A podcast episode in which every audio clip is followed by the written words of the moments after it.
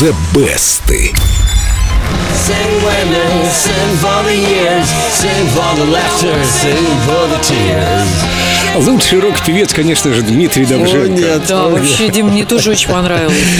Спасибо.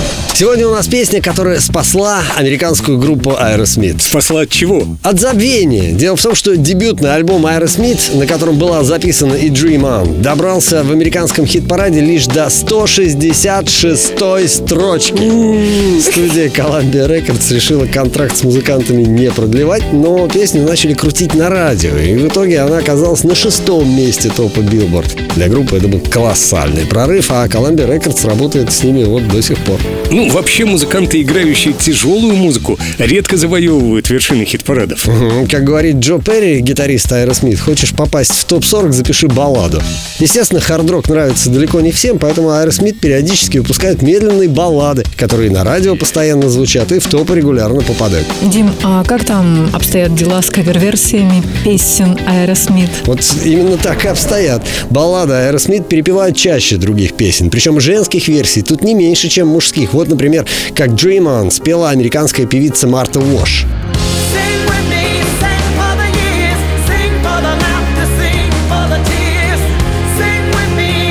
Ой, какой голос красивый. Мне кажется, круче, чем Аэросмит. А мне кажется, она бы даже до третьего места нашего голос не добралась. Да ладно. В нашем голосе, да, такие профессионалы поют. Кстати, насчет сильного голоса, вот вам обладательница уникального меццо-сопрано американская певица Энстейшн.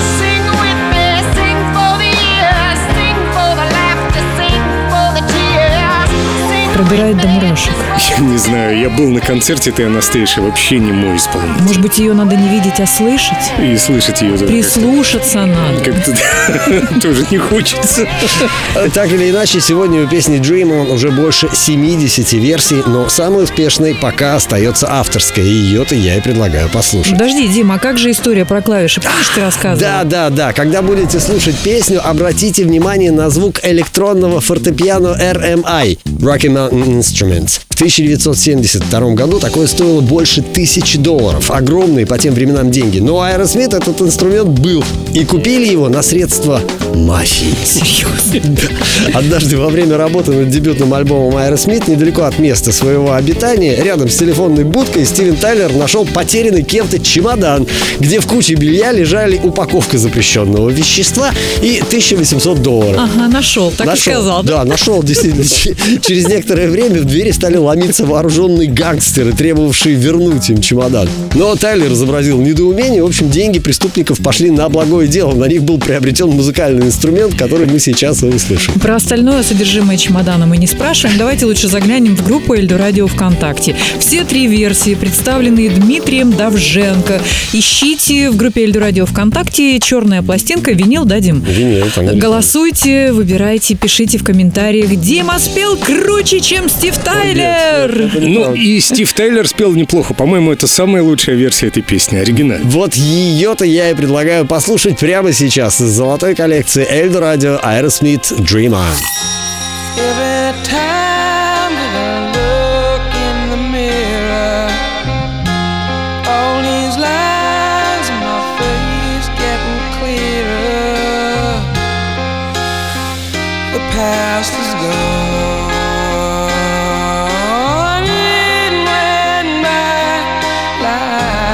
dusk to dawn. Isn't that the way